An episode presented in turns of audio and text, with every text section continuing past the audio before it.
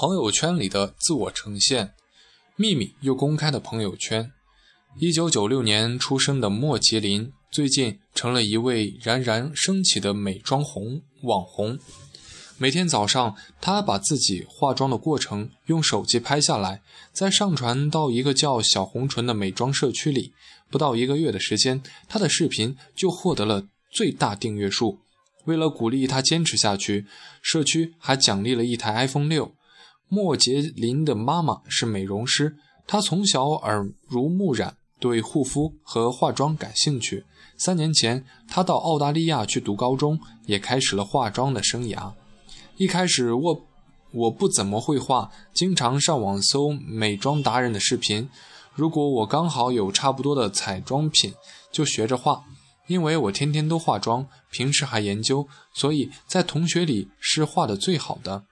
我同学出去玩，都让我给他们化妆。莫杰林说，他不但技巧精进很多，彩妆品也买了不少，有四十盘眼影，七十五支口红，还有七种粉底液，分别用在皮肤不同的状态下使用。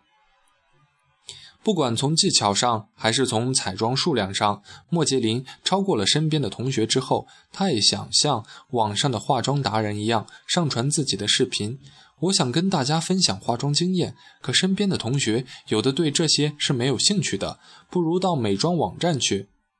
上这些网站的人一定是对化妆感兴趣的，跟他们交流才有意思。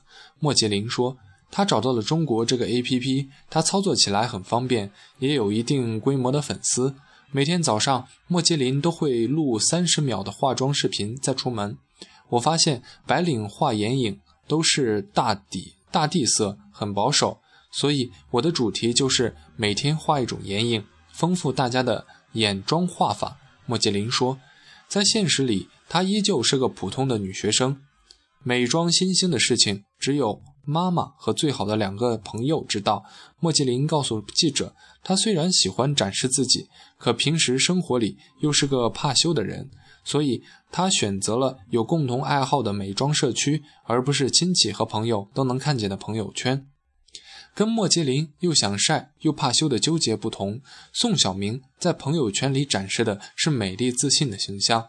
他是北京一张报纸某版的主编。还是北京作协成员，写了好几本小说，跟想象中写小说的女作家细腻敏感不同。宋晓明直爽而开朗，他有一张在蒙娜丽莎前的自拍照，人们挤在一起往画的方向看，只有他举起手机给自己和后面的蒙娜丽莎拍合影。还有一个游客看到这个场景，表情惊讶的入了镜。宋晓明觉得这张照片很搞笑，入镜的游客长得也漂亮，就发给我看。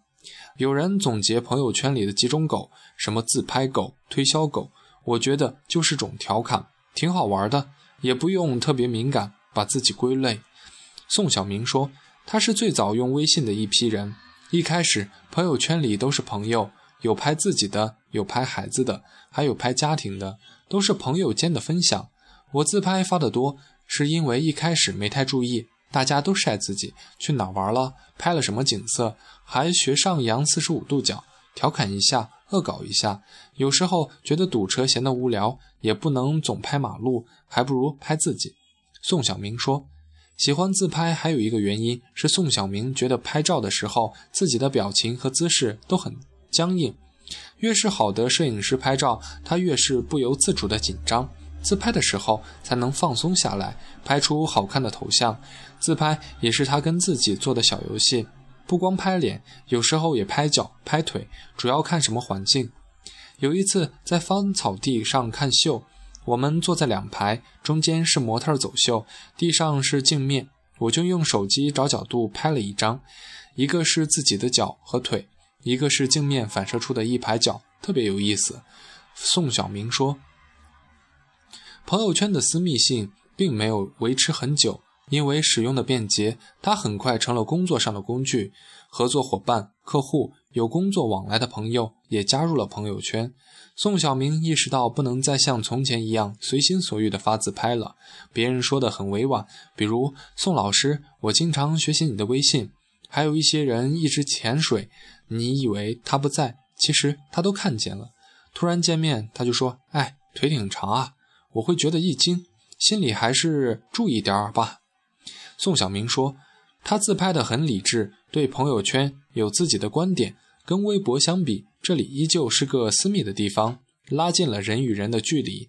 你能在里面看到别人的价值观，判断出他是和你是不是一种人。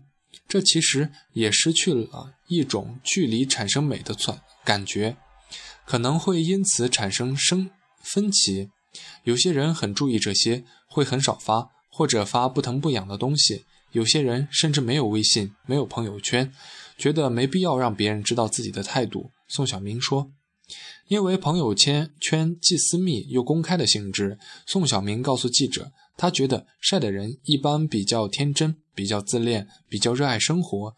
当处在一个比较有意思的环境，就想把它表现出来。”这里面很少是想炫耀的意思，应该是分享。有城府的人可能不会这样自拍。如果顾及别人的感受，不是太多太频繁，并不是件坏事。理解人，理解了人的复杂性，对朋友圈是个宽容的态度。每个人都有自己的个性，有人爱晒，有人不爱晒，有人天天看别人晒什么，有人就要屏蔽。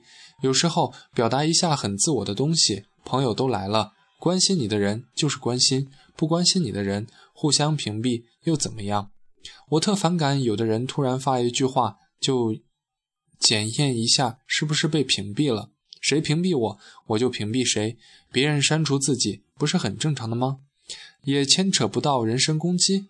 我觉得很多对朋友圈这件事儿纠结，特别没有必要。宋晓明说。